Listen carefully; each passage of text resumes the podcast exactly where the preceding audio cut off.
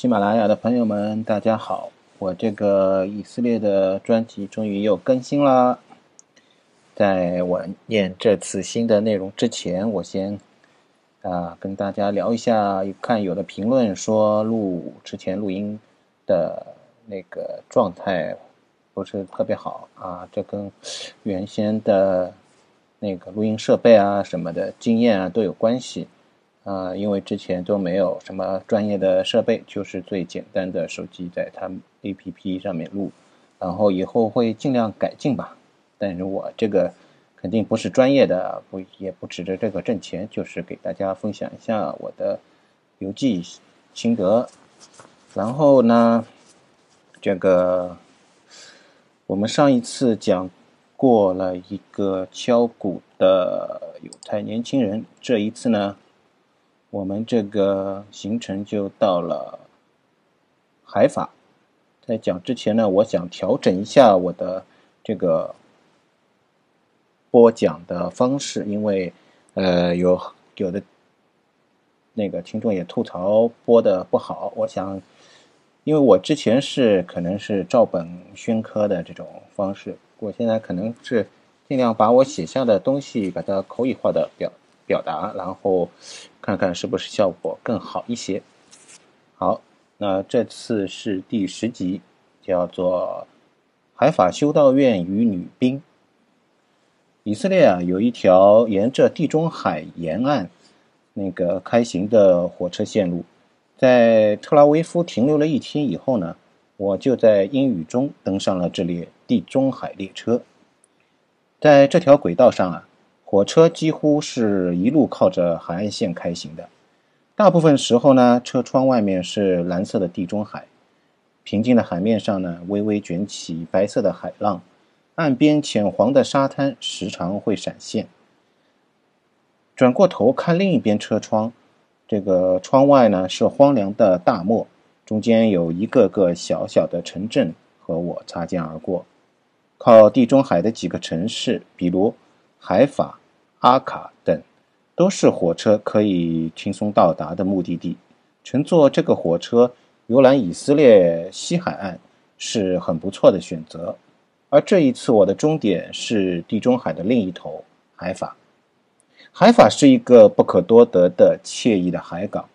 这个城市呢，倚着那个不高的卡梅尔山，鳞次栉比的建筑就密密麻麻的从这个。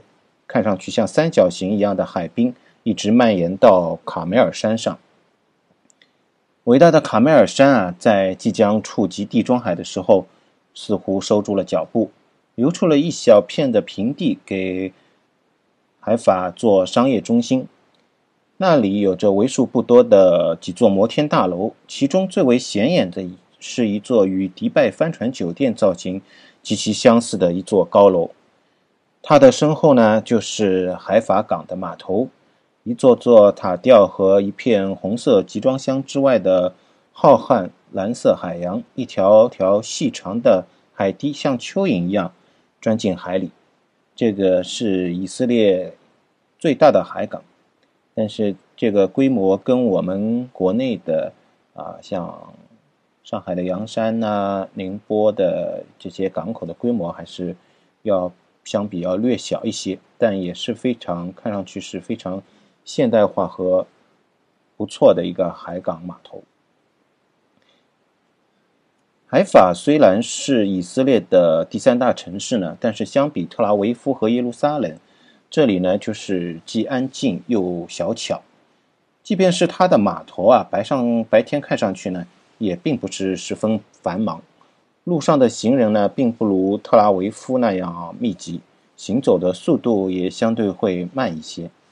到了夜晚呢，悄无声息的街道甚至会让人感到有些孤独。如果你的脚头好，可以信步走上前面所说的卡梅尔山，俯瞰这座安静的海港，你会饱览到包豪斯和奥斯曼风格的黄白建筑在一丛丛绿色中蔓延。海港呢，则像一个等边三角形，插入了地中海。大片的码头在海里面画出各种几何图形。码头的两边呢，几个海滩很显眼的泛着金光。如果你有宗教情节，还能在这个山头畅想以利亚先知与巴利先知在此斗法的场景。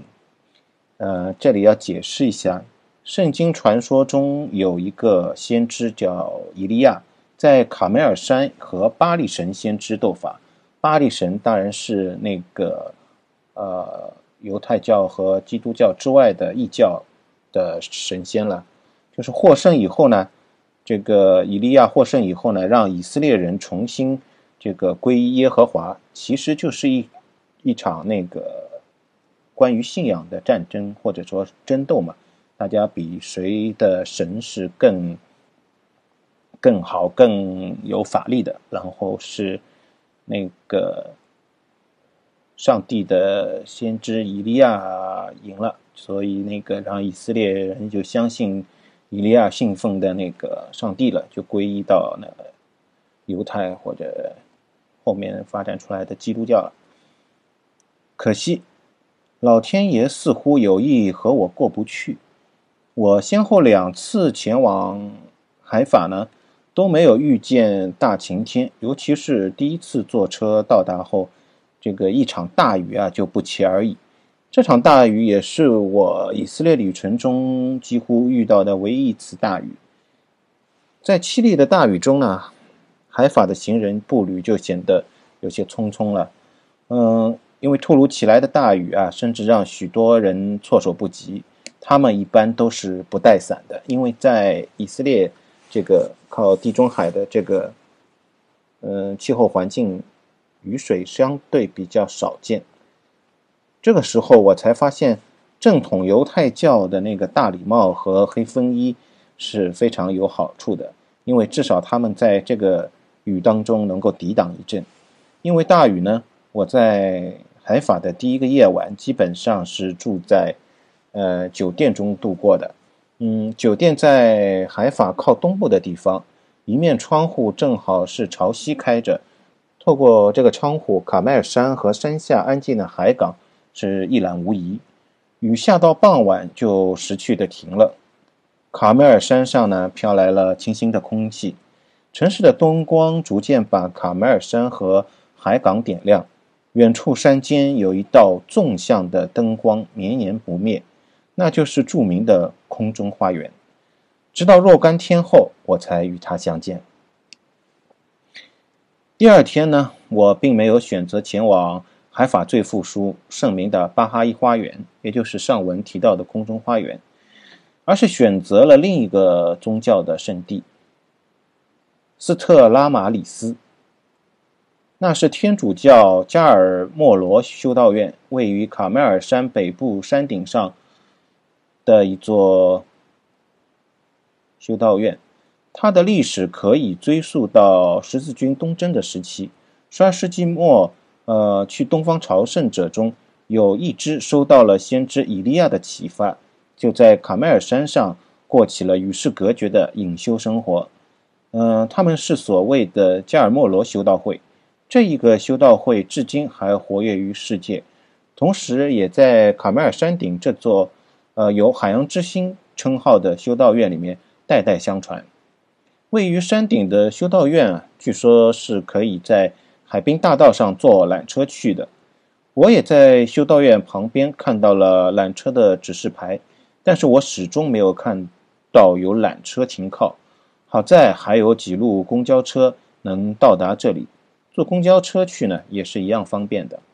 矗立在山顶的修道院雄伟大气，一下公交车我就能望见它拜占庭风格的高大穹顶。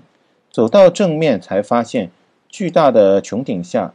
淡黄色的外立面宽广异常，墙面是岩石垒砌的，墙面上呢只有小圆洞，一个个小圆洞和长方形的窗户装饰，整个建筑散发着非常简约的肃穆气质，与这个隐修的氛围十分契合。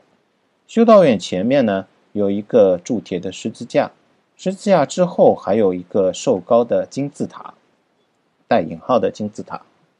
这座灰色的金字塔实际上是一个纪念碑，它纪念的是1799年死在奥斯曼铁蹄下的两百多法国残兵。这座纪念碑就牵出了拿破仑在这里的一段历史。一七九九年，拿破仑率法军进军埃及，一路一路攻打到了今天的以色列叙利亚一带。那个时候，这个地区还是属于奥斯曼土耳其帝国的。那一年呢，大当拿破仑深入这个穆斯林的领地的时候，突然从埃及前线秘密返回了巴黎。发动了著名的雾月政变，夺取政权。在海法一带，因为拿破仑的突然离去，留下的两百个、两百多个法国伤兵呢，就成了孤儿寡妇了。当这个土耳其穆斯林的军队杀到后来，他们的小命自然就不保了。要进入修道院啊，必先经过金字塔纪念碑。这个金字塔其实就是纪念这些法国阵亡士兵的纪念碑。要进入这个修道院啊，必先经过这个金字塔纪念碑。实际上，修道院的建造年份要比金字塔晚的很多时候。嗯，直到一七九九年，在这个法国士兵被屠杀的三十七年以后，卡梅尔山顶才终于有了。人们眼前这座漂亮的修道院，嗯，也就是这个金字塔背后的海洋之心。在这个修道院门前，我看到一波又一波的游客被大巴送来。他们呢，一踏进修道院，就发现这座修道院不像哥特式教堂那样狭长，它的进深浅，而且，嗯，有宽阔的横立面。修道院最吸引人的莫过于它这个画满壁画的穹顶，这些油画至今清晰可辨。油画的主题自然也是跟基督教有关的，还有以色列和先知这些故事。例如，以以利亚和他的烈火战车，抱着竖琴的大卫王，修道会的圣徒、圣家庭的圣家庭和传教士这些等等。在这些画面里，圣徒和先知脑后都带着金色的光环，腾空的马车在烈火中升入天堂，而带着小翅膀的天使呢，在漫天飞舞。这一切都让穹顶充满了神性。穹顶之下呢，是更丰富的壁画和彩色的玻璃窗。再往下，笔直的大理石墙壁在浅黄的基本面上。浮现出了漂亮的黑色肌理，两边的大理石墙壁之中是圣母像，圣母怀里有个活泼的孩子，应该是耶稣无疑。最有趣的是，圣母座下还有一处被掏空的石窟，与教堂的其他部分相比，石窟保持着原生态的状状态，人们在石窟可以清晰地看到它粗糙嶙峋的岩石肌理。也就是说，这个石窟没有被装修或者装饰过。一人高的石窟被一束红光照亮，石窟的供桌上供奉着一位圣徒的立像，莫非就是先知以利亚吧？站在石窟前，人们不难想象，当年随着十字军东征到此的第一批清贫的修道者们。就是在这种石窟中开始了他们隐修的人生。当时这个山头没有修道院，没有缆车，也没有华丽的壁画，当然更没有拿破仑的战争。修道士领教皇遗旨，为信仰东京到东进到此。他们既是朝圣者，也是教皇的士兵。前往近东是他们人生中最重要的旅行。目的地毫无疑问应该是耶路撒冷，但是不知道为什么，他们却在半道停留，留在海法的山巅。难道真的是得到了以利亚的召唤？不管怎么样，从此他们的一生就蜗居在石窟，他们的生活就是面朝大海的清修了。修道院里值得观察的是一波波坐大巴而来的西方游客。他们大部分都是虔诚的天主教徒，呃，看样貌似乎是从遥远的南美而来。引领他们而来的显然也是信仰。他们除了呃参拜圣母、圣子，呃，必会在石窟中逗留。不仅仅是参拜祷告，他们吟唱着圣诗，很有秩序地从石窟中走过。当他们在圣徒像前的时候，几乎每个人都会把头埋在桌上，默默祈祷。每个人都重复着这样的流程，秩序井然，虔诚而沉稳。圣母像下面呢，始终弥漫着他们深沉的吟唱，呃，应该是某某一首呃基督教的圣诗。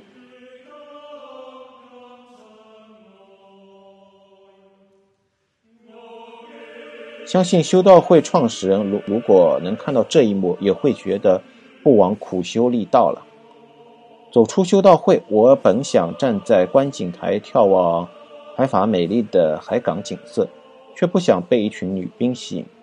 她们有说有笑地从修道会前的马路走过，脸上洋溢着天真的笑容，背后却背着冰冷的冲锋枪。他们身着的是蓝色制服，应该是以色列的海军士兵。